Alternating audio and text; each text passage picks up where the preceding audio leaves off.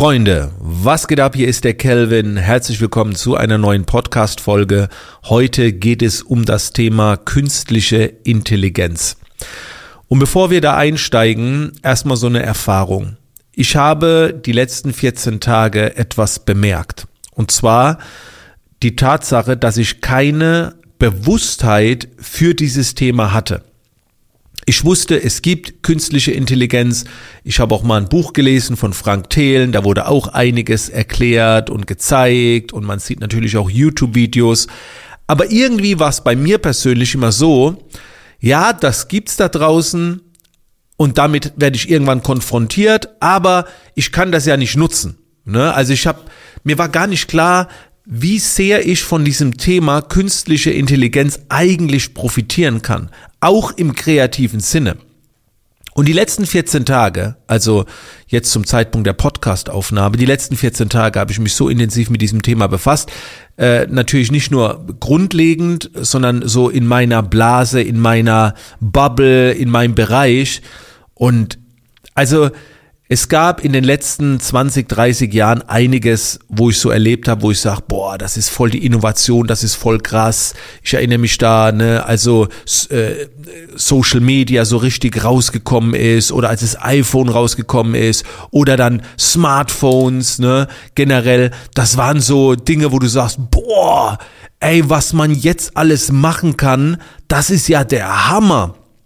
Und so habe ich mich die letzten 14 Tage gefühlt, als ich mich mit dem Thema befasst habe. Und es sind so viele Fragen aufgekommen, dass ich mir gedacht habe, okay, ich mache jetzt mal eine etwas längere Podcast-Folge zu diesem ganzen Thema. Ähm, und damit will ich euch inspirieren oder auch vielleicht das ein oder andere erklären. Zuerst einmal, lass uns mal so ganz kurz auf den Begriff eingehen, künstliche Intelligenz. Was ist das überhaupt?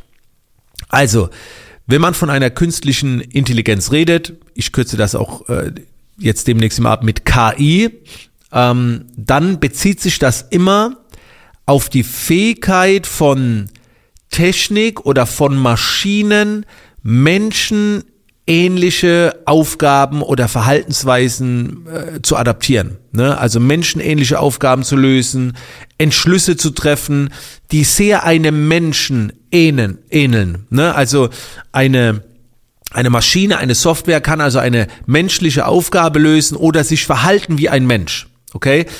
Dazu gibt's dann so Beispiele wie zum Beispiel, ähm, dass eine KI äh, sprechen kann, schreiben kann, äh, neue Dinge sich aneignen kann und auch Probleme lösen kann. Und das wahrscheinlich oft viel, viel schneller, wie das der Mensch kann, weil der Mensch nicht so schnell auf viele Informationen zugreifen kann und so weiter. Und KI, also künstliche Intelligenz, wird ja schon eingesetzt. Ne? Also gerade so, wenn man jetzt denkt an Sprach- und Bildererkennung oder autonomes Fahren oder in der Medizin und so weiter, wo ich mich jetzt natürlich nicht so gut auskenne.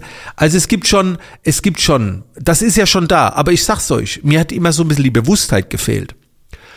Und dann gibt es auch verschiedene Arten von künstlicher Intelligenz. Es gibt eine künstliche Intelligenz, die reagiert auf vordefinierte Regeln. An denen orientiert die, die sich. Also du gibst etwas ein und sagst, darauf basierend Punkt, Punkt, Punkt. Okay? Das ist so, äh, man nennt das regelbasierte KI.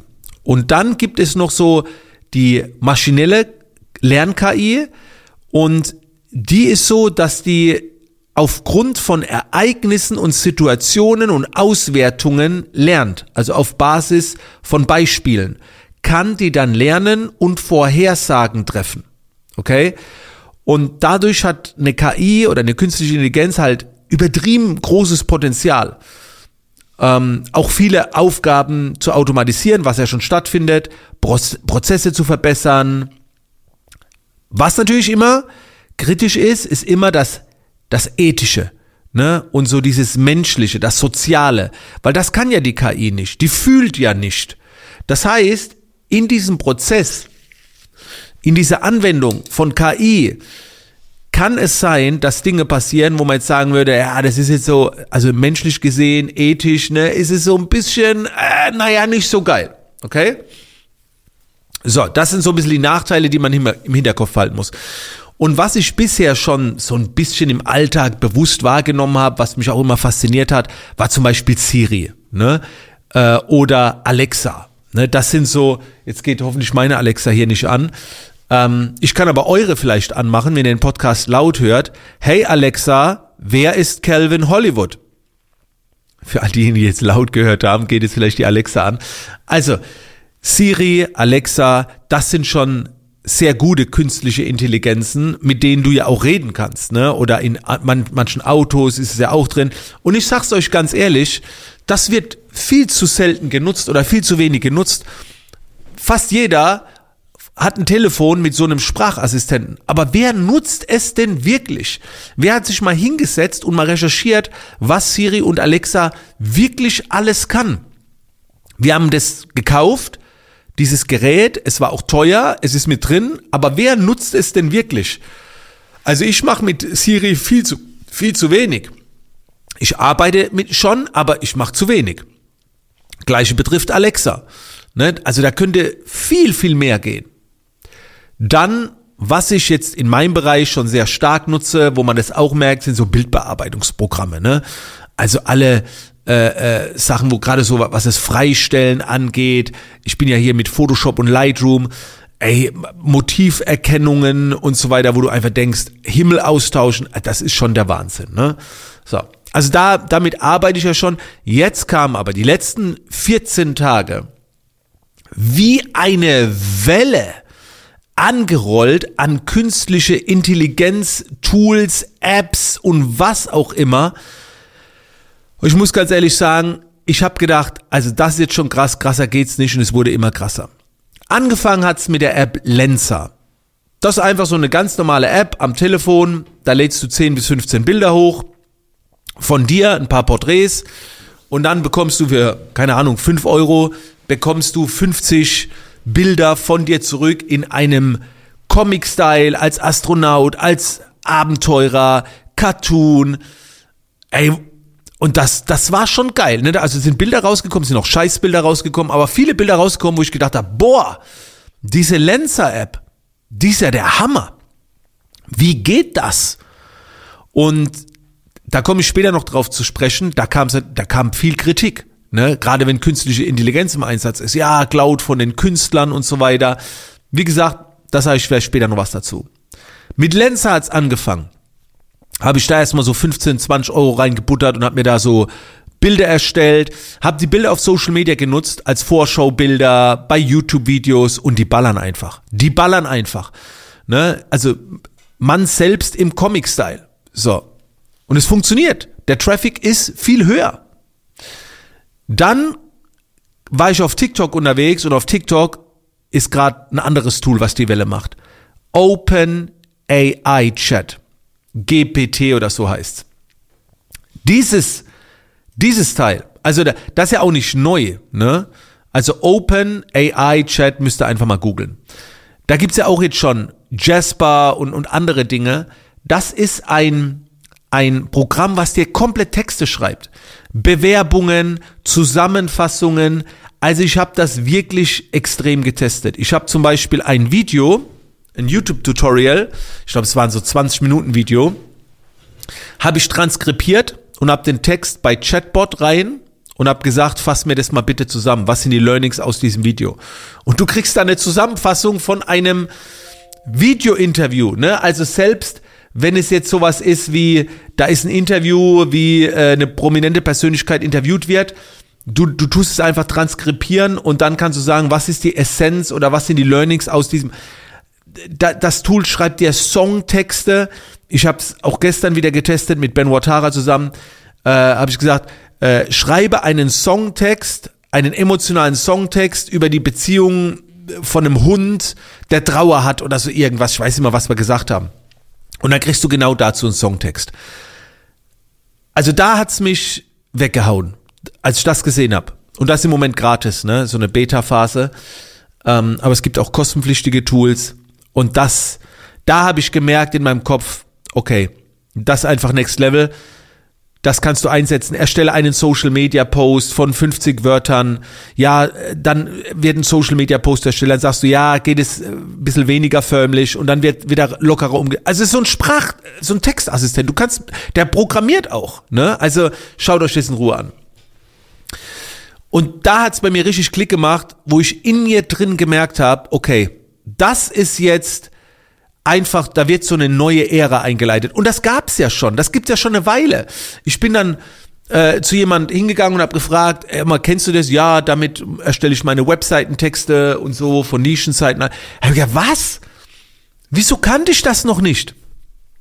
Und das ist halt das Ding, ne? So Programmierer, die, die, die, die kriegen das halt schneller mit. Aber so ein Typ, ne, der da draußen rumrennt, wie soll er das mitkriegen? Ich stelle mir vor, Anwälte, egal wer, alle, die mit Texten zu tun haben, das ändert einfach so viel.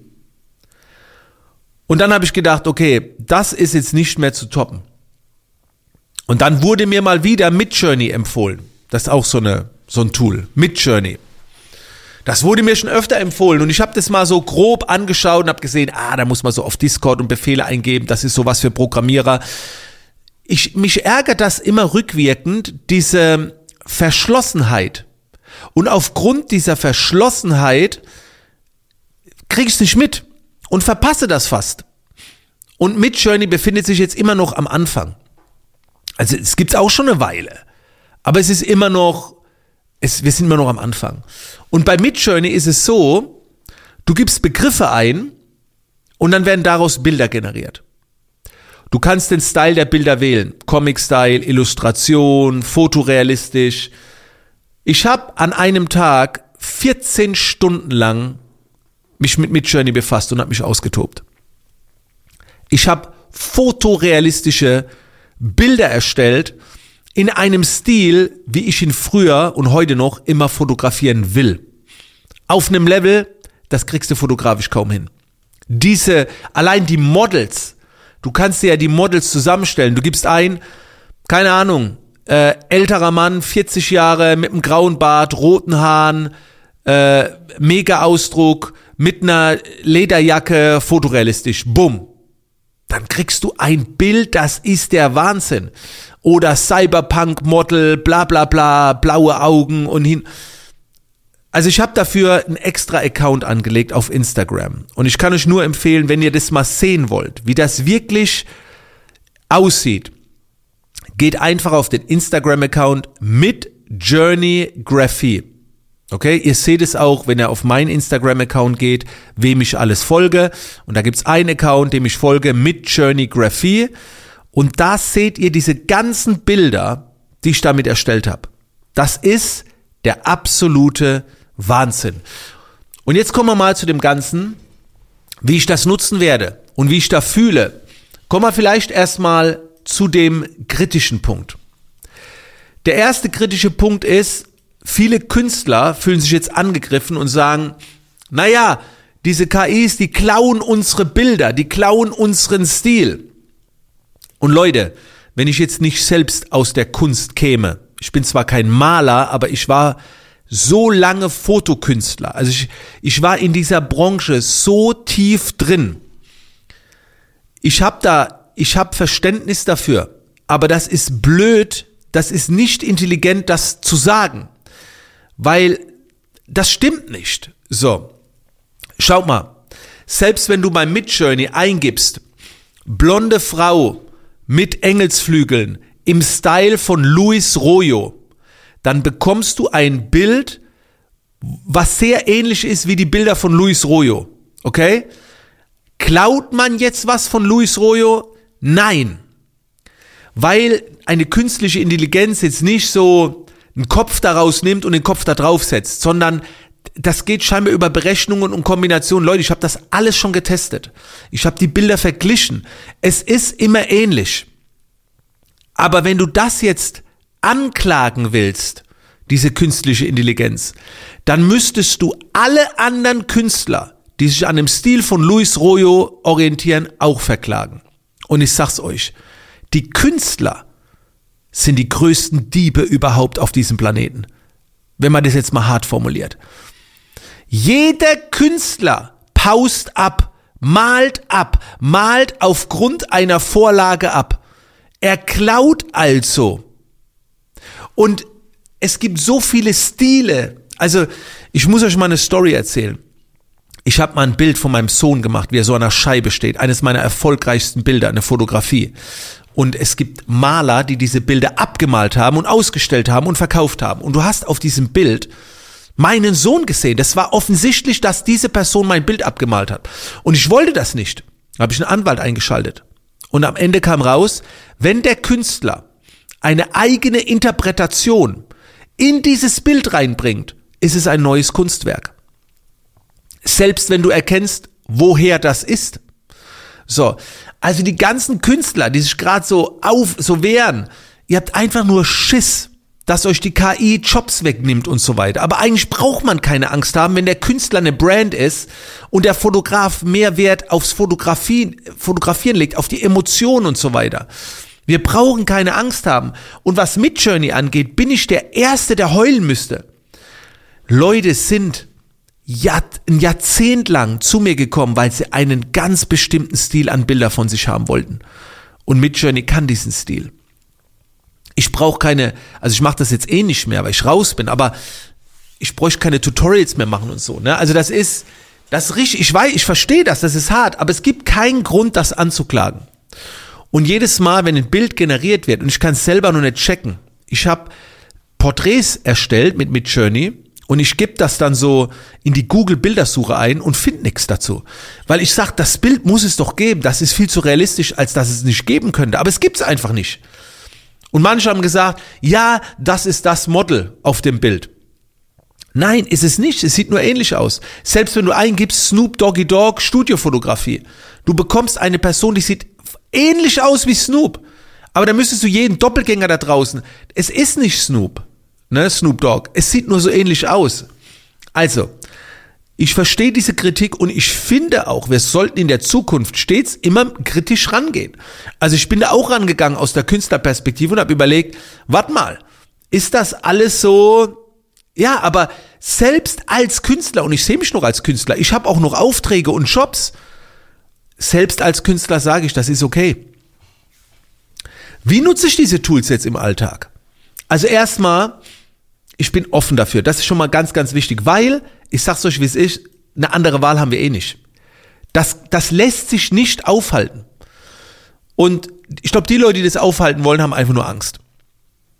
Angst, dass die alte Zeit flöten geht, in der sie vielleicht groß geworden sind. Es war doch so schön immer und jetzt wird uns das genommen. Ja, sorry, ist so. So geht's permanent. Ja, es war, es war super schön. Früher noch bin ich mit äh, Freunden äh, also 16, 17 waren, 15, sind wir auf, auf den Berg, in die Fuchshöhlen rum, in den Wald, haben Abenteuer erlebt. Ja, jetzt zocken wir online zusammen, über Discord. Ja, schön war es früher, aber so ist es halt. Erstmal, ich, ich gehe da mit. Das zweite ist, ich werde diese Tools nicht nur nutzen, jetzt kommt's, ich werde sie kombinieren. Bild und Text für Content Creation, Vorschaubilder, äh, vielleicht sogar für Werbeanzeigen, für Eyecatcher, um eine Botschaft rüberzubringen. Ich habe das in den letzten Tagen getestet. Ich habe eingegeben, ähm, ein Skelett liegt im Bett mit dem Handy, um die Botschaft zu zeigen, Leute, wahrscheinlich hängen wir noch am Handy, wenn man alt und das Handy begleitet und so, weißt du, oder äh, ich habe eingegeben, ein Handy, das brennt wie viel Zeit hast du schon am Handy ver verbrannt, so, ne, um, um den Botschaften zu geben. Du kannst Bilder erstellen. Du könntest dann sogar eine Story schreiben lassen. Du könntest zu OpenAI Chat gehen und sagen, erstell mir einen äh, Social Media Post mit 100 Wörtern zum Thema äh, am Handy Zeit verbringen, Nachteile. Und dann bekommst du einen geilen Text geschrieben. So, bumm, raus damit. Es werden sogar schon Bücher geschrieben über OpenAI Chat. Kein Scheiß. Das ist krass. Und das, es darf uns im ersten Moment vielleicht kurz Angst machen, aber es muss uns keine Angst machen, wenn wir uns damit befassen, wenn wir das kreativ nutzen. Du kannst diese Bilder für Moodboards nutzen, für Visualisierung, für Inspiration, für Affirmation, Wallpaper, was auch immer. Es lässt sich nicht aufhalten. Ich finde das sehr, sehr faszinierend. Ich hatte nicht einmal den Moment, wo ich Angst hatte, wo ich gedacht habe, scheiße, vielleicht liegt es auch in meiner Einstellung, dass ich da generell offen bin. Ich hatte immer nur das Gefühl, boah geil, boah geil, boah geil. Und als ich diese 14 Stunden mit Midjourney verbracht habe, um nur Porträts zu erstellen, habe ich nicht Angst um meine Fotografie gehabt. Nicht einmal. Und ich hatte keine Angst um meine Kreativität. Ich war noch nie so kreativ wie in den 14 Stunden. Ich war so beflügelt, weil ich alles, was in meinem Kopf war, dem konnte ich ein Bild geben. Manchmal braucht man mehrere Versuche und so. Aber ich hatte auch keine Angst um die Fotografie, weil ich werde weiterhin noch fotografieren. Das ist was anderes. Aber es geht nicht mehr nur ums Resultat. Beim Fotografieren geht es um was anderes. Ich habe jetzt nächstes Jahr einen Personal Branding Workshop und werde die Teilnehmer fotografieren. Und das, was die Teilnehmer dann in dem Bild sehen, was sie bekommen, das kann keine KI. Aber meine Fotografie ist halt so darauf ausgelegt. Wo ich mir einen Kopf mache, ist die ganzen Stockfotografen. Natürlich werden immer noch einige, einige werden immer überleben, weil sie halt eine Brand sind, weil, weil, weil sie auch die KIs noch toppen können. Aber ja, es bleibt spannend in der Zukunft. Es bleibt spannend. Ich wollte jetzt einfach mal so ein paar Gedanken mit euch teilen. Und äh, lasst uns gerne dazu austauschen. Ich habe es schon gesagt, Freunde, ich habe einen Discord-Server. Das ist wie so ein eigenes Facebook. naja, es ist kein eigenes Facebook, ist irgendwie, Discord ist schon was eigenes, aber wenn ihr da wollt, kommt dazu rein. Ähm, ihr könnt äh, mir dort Fragen stellen. Es gibt eine Podcast-Sektion. Ihr findet meinen Discord-Server, wenn ihr eingebt kelvin2080.de slash Discord. Also einfach kelvin2080.de slash Discord. Geht da mal rein, meldet euch an, das ist auch so ein Ding. Ein Discord-Server braucht ihr übrigens, äh, um mit Midjourney zu arbeiten. Deswegen nutzt gerne meinen Discord-Account, um, um mal Discord zu verstehen und dann ist es auch mit Midjourney einfacher. In diesem Sinne, Freunde, danke, dass ihr dabei wart. Wenn dir die Podcast-Folge gefallen hat, würde ich mich sehr freuen, wenn du sie teilst, damit wir noch mehr äh, Menschen erreichen mit diesem Podcast. Äh, du kannst einfach nur einen Screenshot machen, wenn dir die Podcast-Folge gefallen hat, mich markieren. Ich werde dann auch ein paar reposten und mich bedanken bei dir. Das wäre geil. In diesem Sinne,